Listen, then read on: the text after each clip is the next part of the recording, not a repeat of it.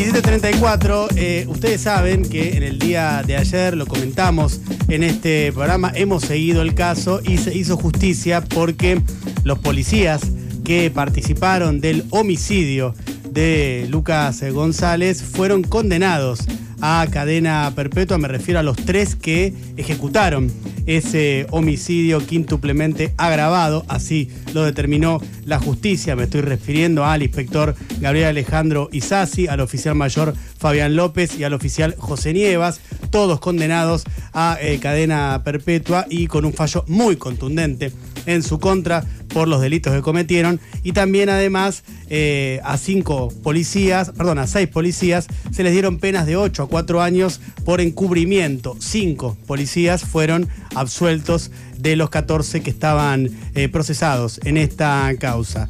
Pero detrás de la historia de Lucas, que es eh, quien fue asesinado por estos delincuentes, está la historia también de otras familias y de otros chicos.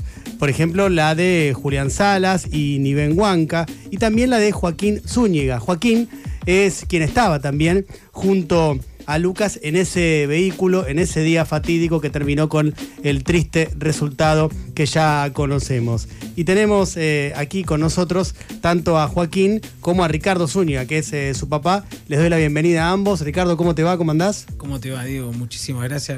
Eh, a usted también, chicos, gracias por por brindarnos este espacio que para nosotros es, eh, es lo que nos dio, digamos, la posibilidad de haber tenido el resultado que tuvimos. Sí, que para nosotros es satisfactorio. ¿Cómo andas, Joaquín, vos? ¿Cómo estás? Diego, ¿cómo va? ¿Todo bien? Sí, ¿cómo te sentís? Mejor, más alivio. Y ah. ahora también a los chicos. ¿Estás, eh, aliviado? Dentro de la... A ver, e, e, es, es, es curioso preguntarte esto, ¿no? Porque porque a Lucas lo asesinaron, pero me refiero a la cuestión de qué pasa cuando se hace justicia, ¿no? A eso me refería. Y porque pasa que tampoco decir feliz creo que... Claro. Que cabe, no sé. No sé si se trata de felicidad. Se puede decir alivio, sí, sí. Y sentir como que sacas un par de ladrillos encima porque si bien estaban con prisión preventiva, no sabíamos qué iba a pasar. Claro. Porque es una decisión que uno no toma. ¿Entendés? Y queríamos saber qué, qué decisión iba a tomar, entonces, bueno, esa ansiedad quizá. Sí, sí, ahora te puedo decir que un alivio siente tener justicia. Vos tenías 17 años al momento del hecho, ¿verdad? Sí, 17, ¿Tenés ahora 19 o 18? 19. 19 años, 19 años. Eh, ¿Y cómo, cómo atravesaste todo este tiempo, este, estos casi dos años desde que ocurrió el hecho? Y fueron dos años, casi dos años, un año y siete meses. Claro. Que, que nada, con altibajos, con altibajos. Eh, a veces bien, a veces mal, a veces con ganas de todo y a veces no pudiendo salir de la cama. Pero nada, tratando de salir adelante. Siempre le puse la mejor onda, traté de poner la mejor onda porque, porque nada, si nos quedamos en el dolor de esa pérdida uno no podría salir. Hay que ponerle fe y voluntad. ¿Y vos cómo lo viste? ¿Cómo viste que, que, que Joaquín atravesara todo esto? Y yo te puedo decir que cómo vivió la familia, aparte no solo como lo viví yo, porque ah, eh, nosotros somos una familia que está constituida por, bueno, por mi señora y mis, otros dos nenes, ¿sí? Eh, Santiago y Máximo, y mi suegra que vive con nosotros.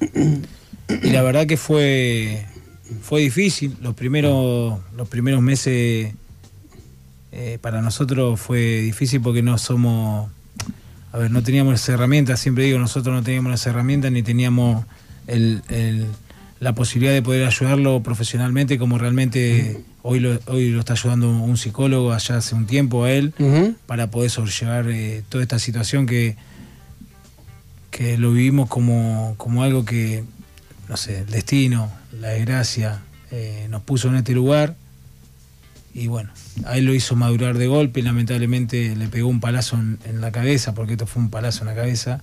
Se va a tener que reponer, eh, yo calculo que con el tiempo lo va a poder sobrellevar mejor. Eh, hoy con la ayuda psicológica eh, lo, está llevando, mi señora también tuvo que hacer terapia, de hecho está haciendo. Y sí. Y bueno, es así, es difícil. ¿Ustedes a, a, qué se dedican, Ricardo? Mira, yo, mi señora es docente. Ajá.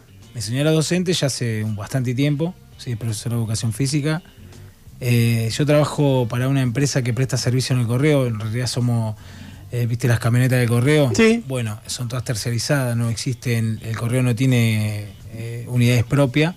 Yo tengo camioneta en el correo ya hace un tiempo y bueno, con eso dentro de todo nosotros podemos vivir tranquilos, digamos. No, tiramos manteca al techo, claro. pero podemos vivir. Y, Joaquín, ¿y vos eh, seguís jugando al, al, fútbol? ¿Estabas entrenando, no?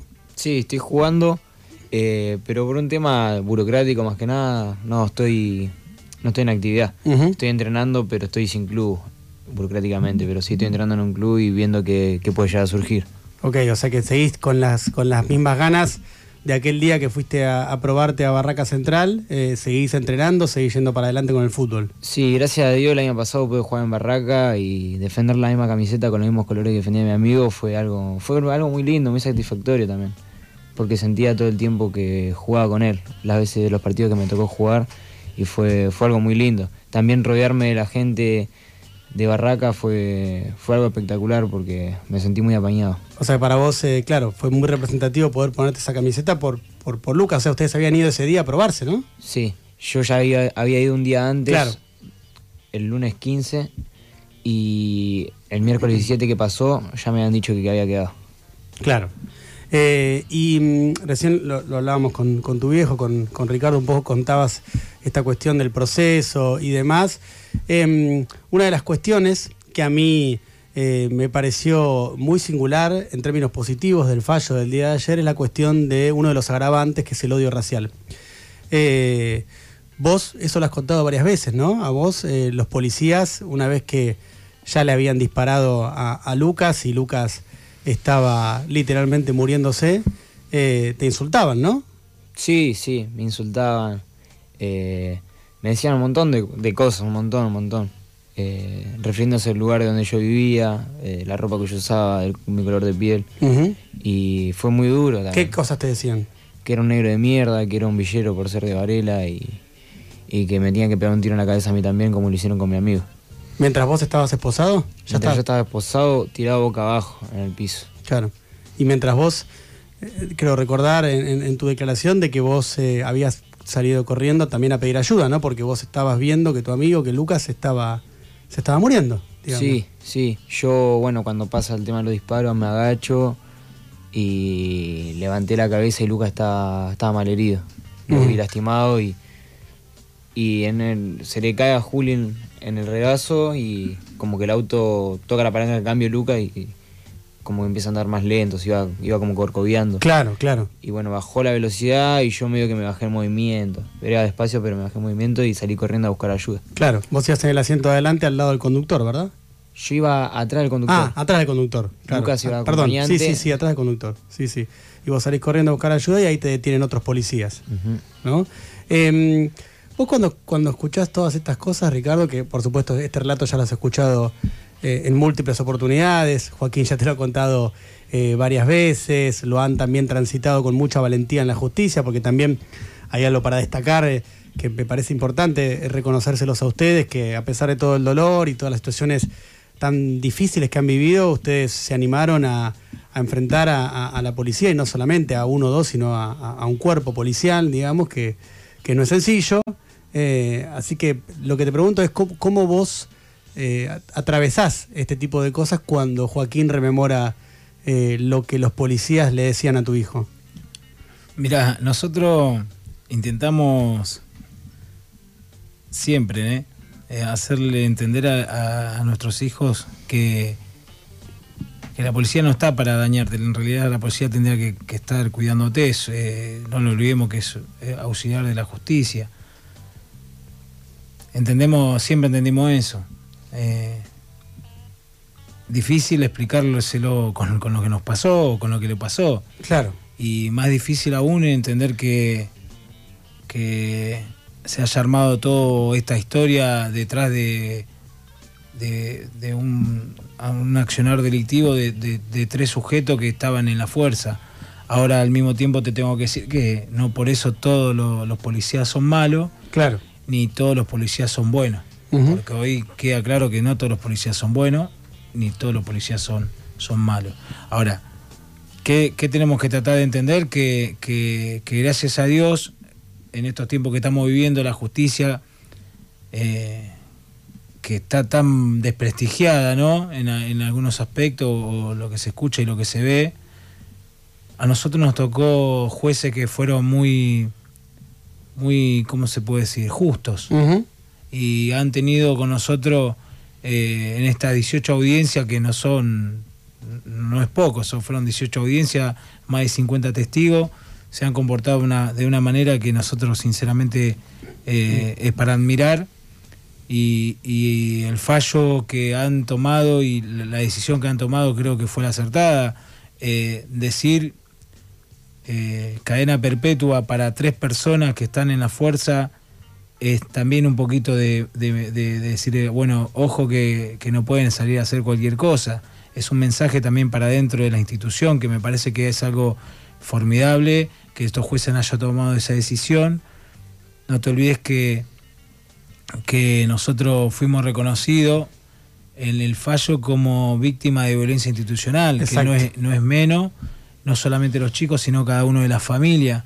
O sea, por eso te digo, los jueces eh, hicieron justicia, eh, lo esperábamos, porque sinceramente lo esperamos, nos comportamos como lo teníamos que comportar, creo que eh, caminamos por el, por el sendero de la paz y, de, la no venganza que creo que nos llevó a buen puerto, porque hoy te puedo decir con el diario del lunes, sabiendo lo que nos pasó ayer o lo que pasó ayer con la sentencia, no te olvides que es una sentencia, como dijeron ustedes, racismo estructural, eh, lo mataron por negro, ¿por qué la verdad? Lo por eso le tiran, ¿por qué no le tiran por otra cosa? Y eso duele un poquito, eh, pero hizo, esto hizo, los jueces hicieron ver a la sociedad, yo calculo que si, si sabemos leer y podemos leer esto es así sí, que así. Eh, somos iguales ante la ley sí, sí. y están ellos para decir quién sí y quién no.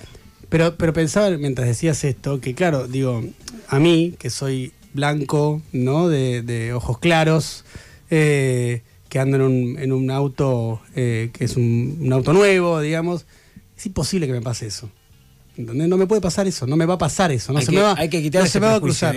claro, por supuesto, por supuesto. No, Yo creo que este fallo va a ayudar a eso. No se me va a cruzar un auto de los policías de civil y me van a disparar.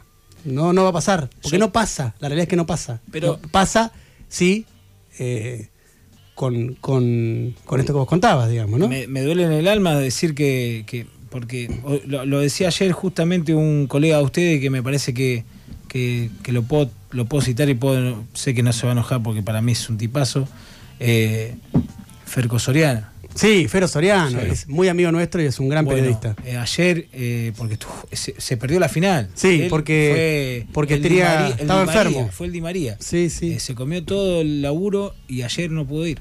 Sí, sí, estaba muy enfermo. Estuvo muy enfermo, sí. Él dijo una, una cosa que es cierta.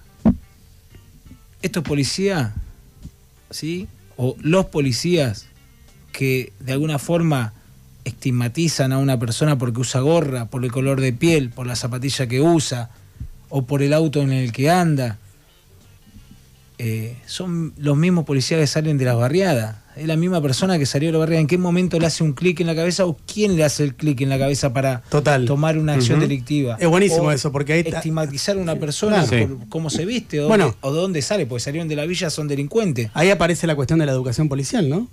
Digo, porque vos decís lo del clic. Bueno, lo dejo en el aire. Claro, claro, pero es interesante lo que, lo que plantea Fer y lo que vos traes. Estamos hablando con Ricardo Zúñiga y con Joaquín eh, Zúñiga. Joaquín es uno de los amigos de Lucas González que estuvo eh, el día en que a Lucas lo asesinaron.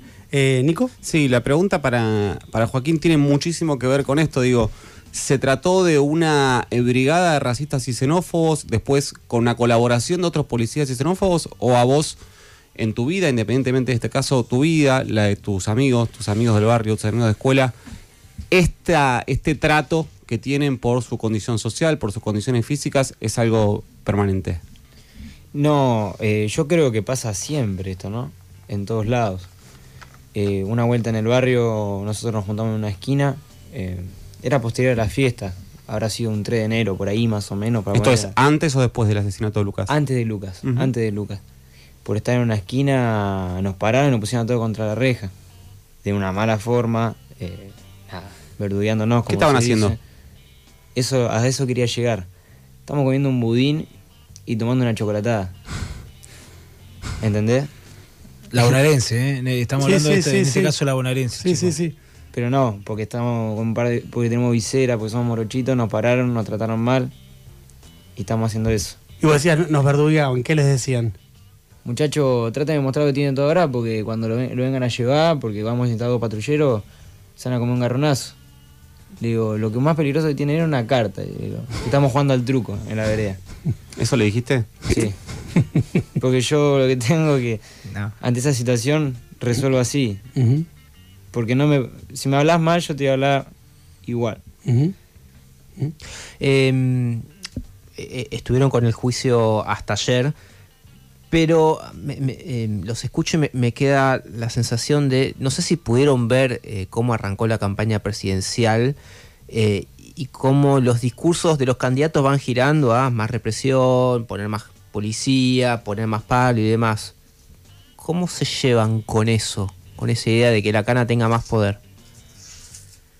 Mirá, eh, voy, a, voy, a, voy a intentar responderte la pregunta sin, sin mezclar los temas, porque nosotros intentamos de diferenciarle el tema político del tema nuestro. Y de hecho fueron muy prolijos con eso. Es que lo, nosotros entendimos que no era el camino politizarlo porque politizarlo a veces lleva a mezclar las cosas y, vos sabés cómo operan algunos en meter gente adentro y hacer disturbios.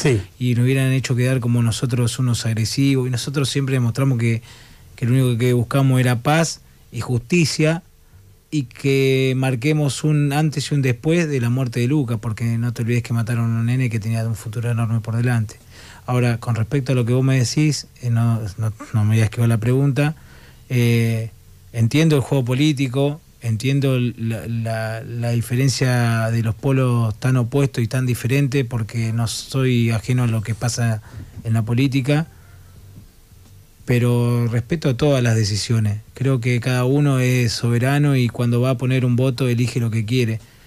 A veces elige mal y otras veces elige bien. Elige bien. Creo que yo sé lo que tengo que hacer cuando tenga que ir a votar y sé el discurso que me tengo que comprar o el discurso que voy a comprar. Espero que todos los que piensan como nosotros sepan qué tienen que comprar y qué no. Ahora, eh, esa es, no sé si te respondí, pero para mí eh, es lo que... a ver, sabemos que, estamos de un lado de la mecha y sabemos que quién está del otro lado. Esa es una realidad también. Sé que, sé que ocupa un lugar importante porque creo yo que nosotros somos un lugar importante en la sociedad. Así y así todo después, eh, cierta clase o cierta gente como esta nos denigre, nos falte respeto, nos maltrate en todos los aspectos, en todos los aspectos, en lo jurídico, en lo, porque no podría haber pasado jurídicamente, no pasó, en lo jurídico no nos pasó, nos pasó en lo otro, nos, violentaron. Eh, una violencia que nosotros no esperamos de una institución, entonces es, más grave todavía. Y bueno, eh, esperemos que la política no nos violente tampoco eh, todo lo que conquistamos o todo lo que nos hace estar bien, ¿me entendés? Yo elijo así. Eh, Joaquín, vos contabas hace, hace un rato que durante el proceso judicial, que fue muy duro, por eso lo del alivio, ¿no? No, no felicidad porque lo que pasó es irreparable, pero sí lo del alivio. Eh, contabas que durante todo este tiempo hubo, hubo altibajos, lógicamente, ¿no? Es imposible que no, los, que no los haya. Más allá de que lo importante acá para destacar también es tu mirada de seguir para adelante y de que tu familia también está en, la misma y de que evidentemente eh, eh, se les reconoce que van para adelante y eso es realmente muy, muy bueno. Ahora, estos altibajos, ¿a vos cómo, cómo te vienen? ¿Qué, ¿Qué es lo que te pasa? ¿Se te cruzan imágenes de ese día? se te cruzan recuerdos de Lucas? ¿Qué, qué es, cómo, se lleva eso? ¿Qué, ¿Cómo aparece? Eh, yo creo que angustia, angustia. Claro. Me angustio mucho y no paro de llorar, no puedo salir de la cama. El año pasado muchas veces falté a entrenar por este motivo y también creo que por eso mismo no sigo en Barraca Central o no, no tuve la suerte de seguir. Claro. Por, por inasistencia, porque faltaba mucho por estar triste. y fue difícil fue difícil. Porque también uno a veces por faltar se priva un montón de cosas. Quizás yo estaba para, la, estaba para la situación y faltaba un día porque me sentía mal. Y ya faltar un día te hace faltar dos y, y es muy difícil, muy difícil. Repercute en eso. Y otras veces me pasó de no poder salir a la calle por tener miedo a, a, no sé, a que vuelva a pasar lo mismo o a cruzarme con alguien y que me diga algo y... Cosa que nunca pasó igual que me digan algo en la calle. No, no, pero se entiende claramente, ¿no? Pero el miedo a, que, pueda pasar. Se entiende perfectamente que tengas ese, ese miedo. ¿Y cómo te está yendo con terapia? ¿Lo estás trabajando eso?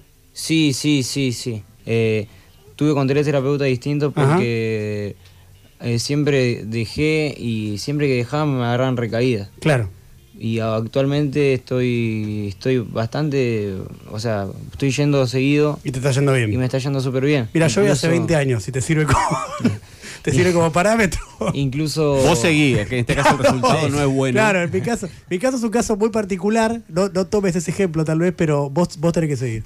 Ahí salía, no le das bola. Claro, claro, claro, claro. No, incluso el año pasado yo sentía que no podía hacer las cosas bien en el fútbol. Eh, rendía mal, jugaba mal. ¿Lo sentías en la cancha? Lo sentía en la cancha. Que mm, yo tenía algo en la cabeza y después con los pies no lo podía ejecutar.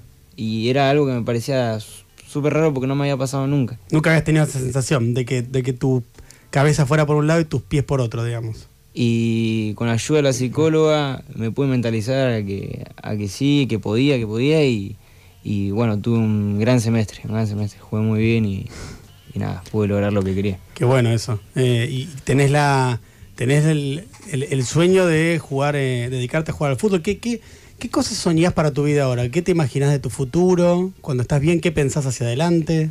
Yo siempre cierro los ojos pienso en fútbol. Yo quiero jugar a la pelota. La verdad que es lo único que moviliza a mí. Es eso.